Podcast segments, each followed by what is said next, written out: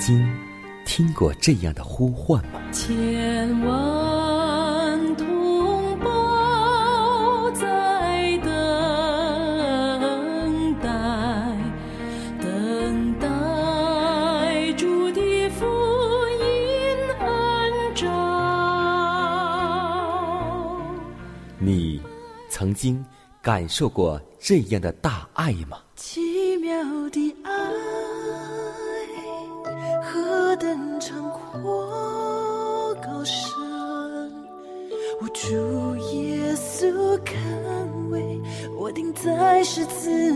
你。曾经听过这样的歌声吗？这世间有个千年不变道理，那就是耶稣爱你。你曾经有过这样的渴望吗？如果你曾经，就让我们一同接受这崇高的恩照。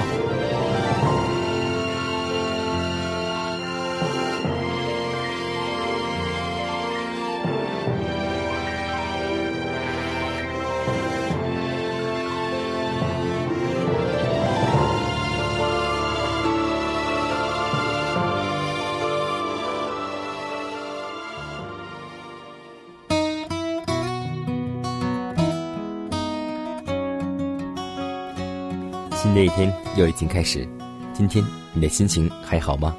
在此，迦南把问候带给您和您的一家，主内平安。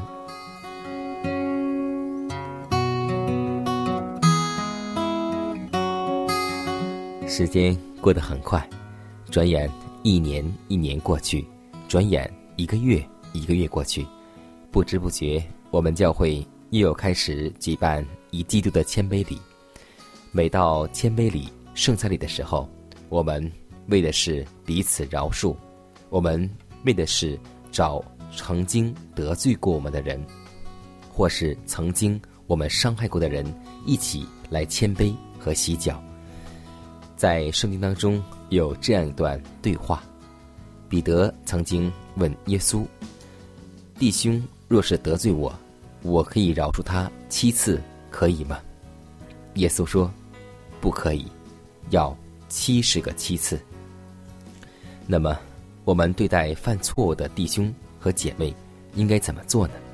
圣经当中给我们这样一个答案：说要用温柔的心去见那犯错误的弟兄，趁着只有他和你在一处的时候，指出他的错来。不要向别人暴露他的过错，羞辱他。也不要将一个信奉主名之人的罪或是错误公诸大众，使基督的名再次受羞辱。你必须向犯错误的人坦白的说明真相，必须使他看出自己的错误，好叫他改正过来。但你不可以审判者自居，定他的罪，不可强辩自己有理，要用全副精力把他挽救回来。对待心灵受了创伤的人，要用最仔细的方法和最灵敏的机智。唯有从那独落地受苦的主身上涌出来的爱，才能够在这样的事上成功。弟兄当用慈爱柔和的态度来对待弟兄。要记得，你若能成功，就是救一个灵魂不死，并且遮盖许多的罪。所以，让我们为此而祷告，求主先赐给我们一颗宽容的心，更求主让我们有智慧对待有错误的弟兄和姐妹。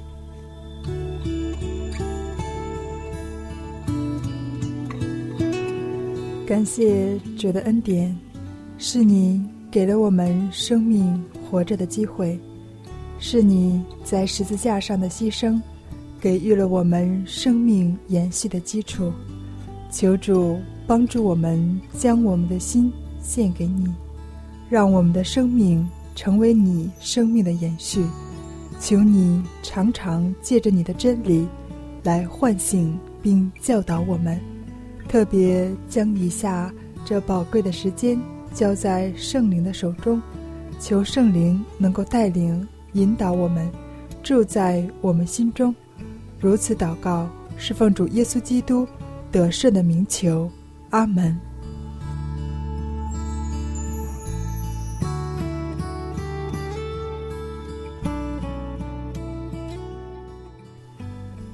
我们进入今天的灵修主题，名字叫“痛苦难堪的祈祷”。希伯来书第五章七节说：“基督在肉体的时候，既大声哀哭，流泪祷告，恳求那能够救他免死的主。”亲爱的青年，当你们在祈求脱离试探时，要记得，你们的任务并非只是祷告就够了。随后，你们必须尽可能的抵抗试探，以影响自己的祷告，而将自己无能为力的事交给耶稣。我提醒那般喜欢外表装饰的青年，因他们的罪，救主戴上了可耻的荆棘冠冕。当你们用宝贵的时间装饰外表时，要记着，荣耀之君却披了一件朴素无缝的外衣。你们重视外表装饰的人，请记住，耶稣经常因过度劳苦、克己牺牲，为贫穷与缺乏的人代求而感到精疲力竭。他曾整夜独自在山上祈祷，并不是因为他自己的软弱和需要，而是因他看到并感到我们本性的软弱，无力抵抗仇敌的试探。耶稣知道我们可能对自己的危险视而不见，也可能感觉不到自己需要祈祷，所以耶稣就为我们大声的哀哭、流泪、祷告，向他的天父倾心祈求，就是为了我们，而不是为了自己。他之所以这样流泪，都是为了救我们脱离骄傲、爱慕虚荣与恋乐之心。因为这一切都是和爱耶稣之心相悖的。年轻的朋友啊，你们愿意行起摆脱使你们与世界为伍、漠不关心以及麻木不仁的可怕态度吗？你们愿意听从告诫你们的警告吗？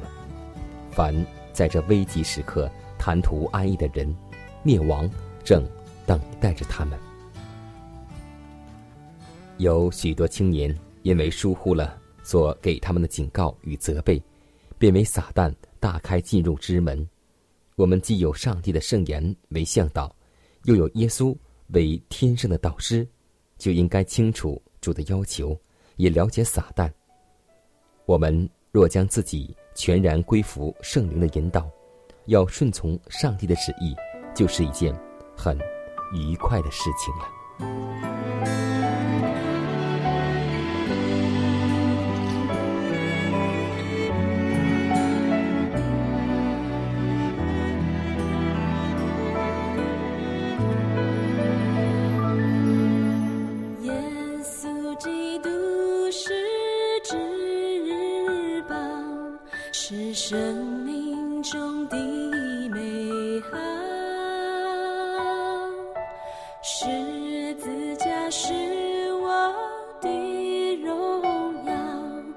一生都跟随。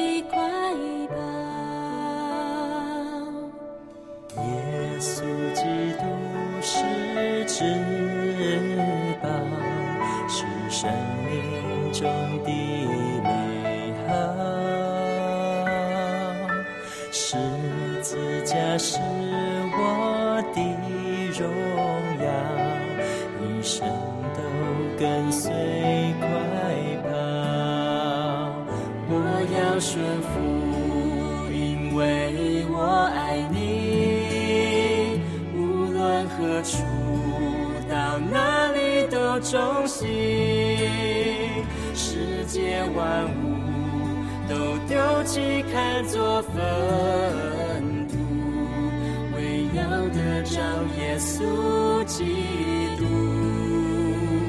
我要顺服，因为我爱你。无论何处，到哪里都中心，一生活出基督福音的托付，献给耶稣我所有的全。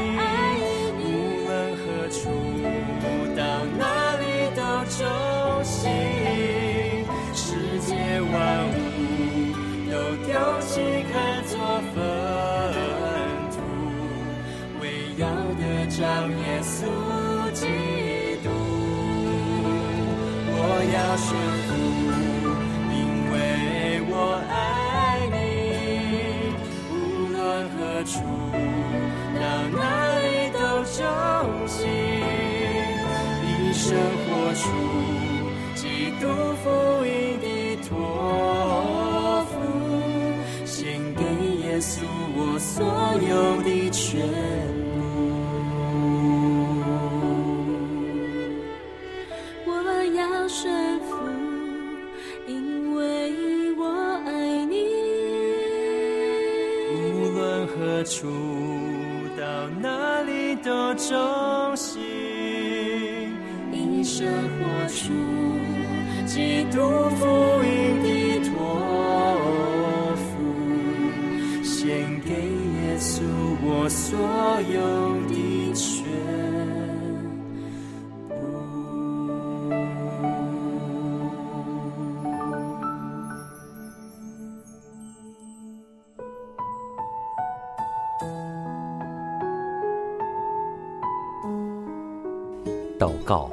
因为我渺小；祷告，因为我需要。亲爱的弟兄姐妹，每一天忙碌的生活中，我们是否经常忽视祷告呢？要记得，耶稣每次行神迹奇事、医病赶鬼，都是以祷告开始。我们的先祖先贤获得力量的来源，就是祷告。因为祷告。是我们属灵的呼吸，更是我们随时的帮助和力量。希望福音电台温馨提示您：美好的一天从祷告开始。祷告，因为我渺小；祷告，因为我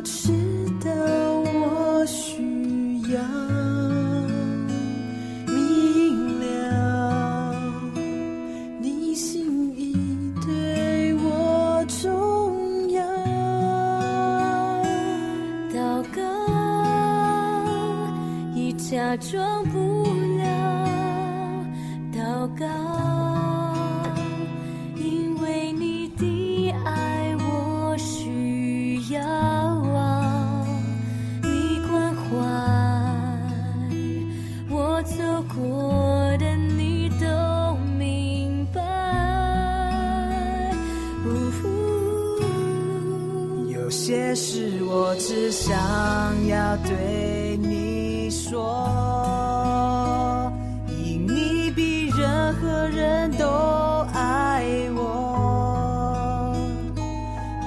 哭从眼中流下。我知道你为我擦，在早晨我也要来对你说，主耶稣，今天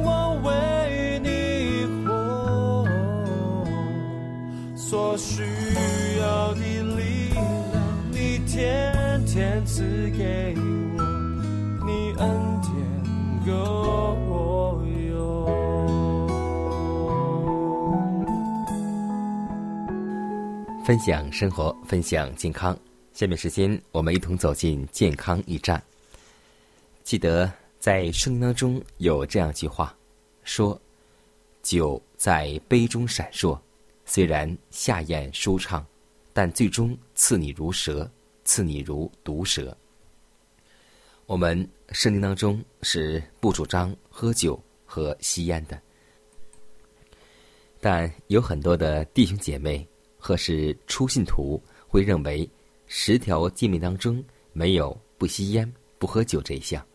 其实仔细翻阅圣经，就会找到我们什么该做，什么不该做。那么我们都知道，世人也以为知吸烟有害健康，喝酒有害健康。那么慢性酒精中毒说的是怎样一回事呢？今天我们就来分享这个话题。酒精依赖症是长期过量饮酒引起的中枢神经系统严重的中毒，表现为对酒的渴求和经常需要饮酒的强迫性体验。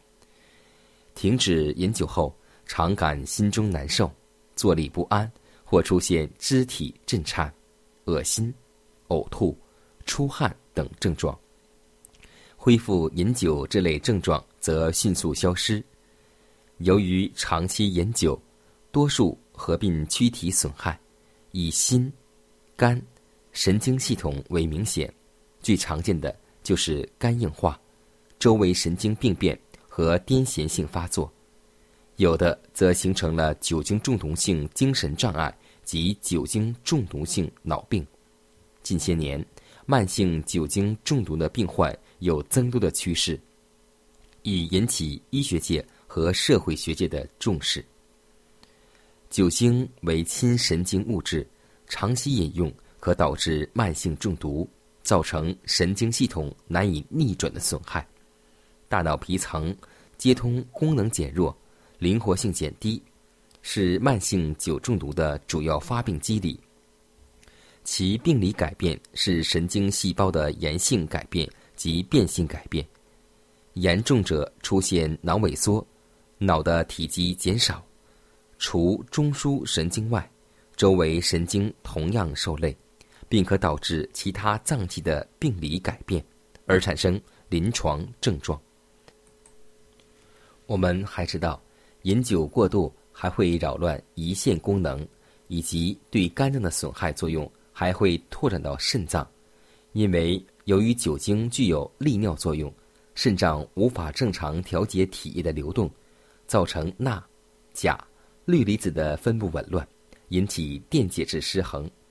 过度饮酒还会导致高血压，它会引起肾功能衰竭的第二大原因。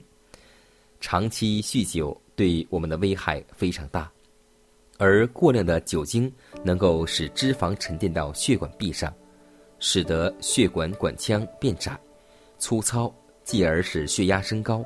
加速人体动脉硬化的过程，从而使脂肪肝以及冠心病的发病率增高不下。为了您和您的身体及家人健康，让我们远离酒精。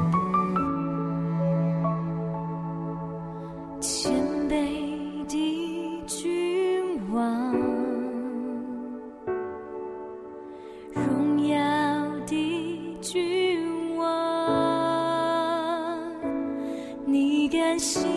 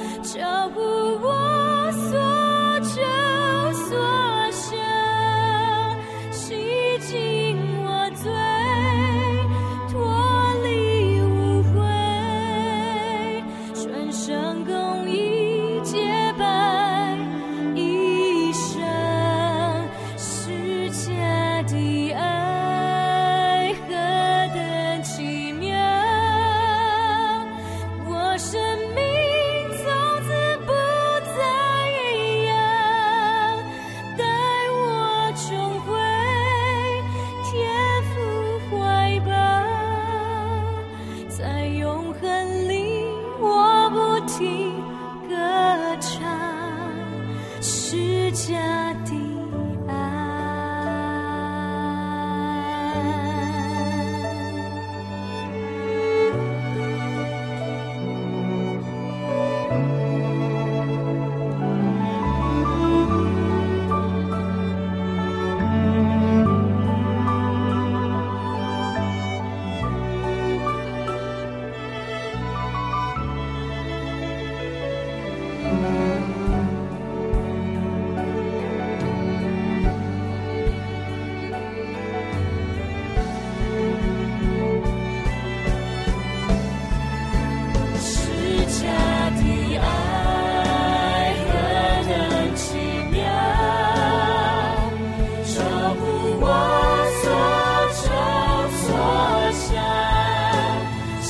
紧我嘴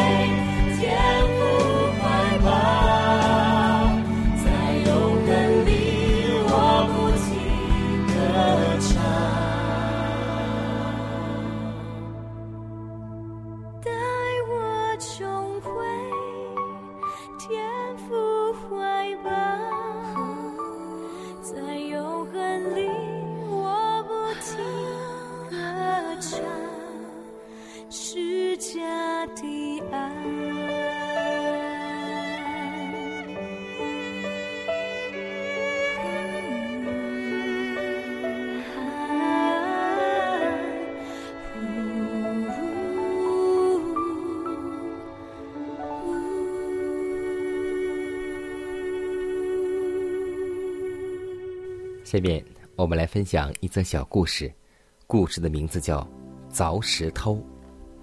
有一位传道人，总是觉得自己的工作辛苦而无功，传道多年没看什么出效果，心中便灰心失望，常常叹息。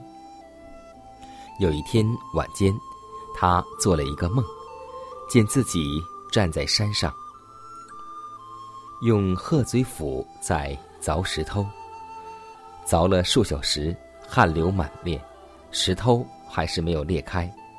当他正想停手时，忽然听见旁边有人对他说：“你不是受命凿石头吗？为什么弃掉你的弓呢？”他说：“我虽是受命来凿石头，但费了许多力气却凿不破，所以还是不凿为好。”那人说：“你的工作原是凿石头，凿破或是凿不破，不必管它，你只管凿就是了。”传道人一听，觉得有理，兴致勃勃的拿起斧子一凿，那石头竟应手而破。在音乐之下，传道人的梦醒了，于是他明白了一样道理，那就是圣经当中。所给我们的一句话：“得时不得时，总要传福音。”所以，我们要专心的传福音，因为我们的任务就是传。最后，他能否接受福音，乃是主和天使在帮助他。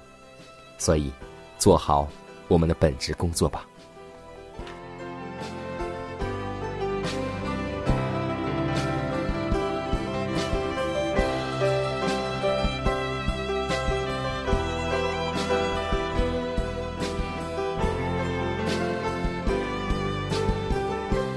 时间，又接近节目的尾声。最后要提示每位听众朋友们，在收听节目过后，如果您有什么生灵感触或是节目意见，都可以写信来给佳南。来信请寄香港九龙中央邮局信箱七幺零三零号，崇高的恩照节目收。也可以给我发电子邮件，就是佳南的拼音圈 a v o h c 点 c n。佳南期待你的来信，佳楠期待你的分享。在每天这个时间，每天这个调频，佳楠都会在空中电波和您重逢。让我们明天不见不散，以马内利。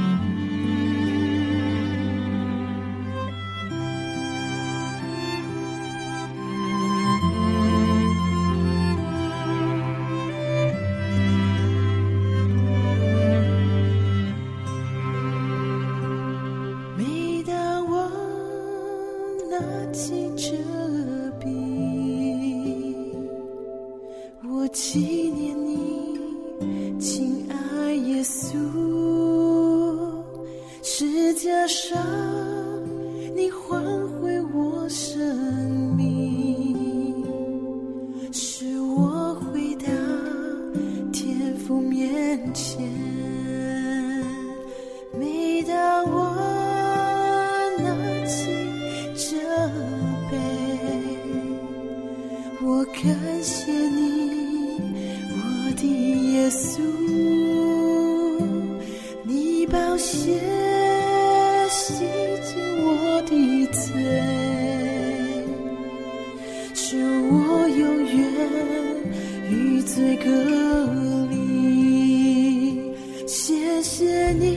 为我死在世界上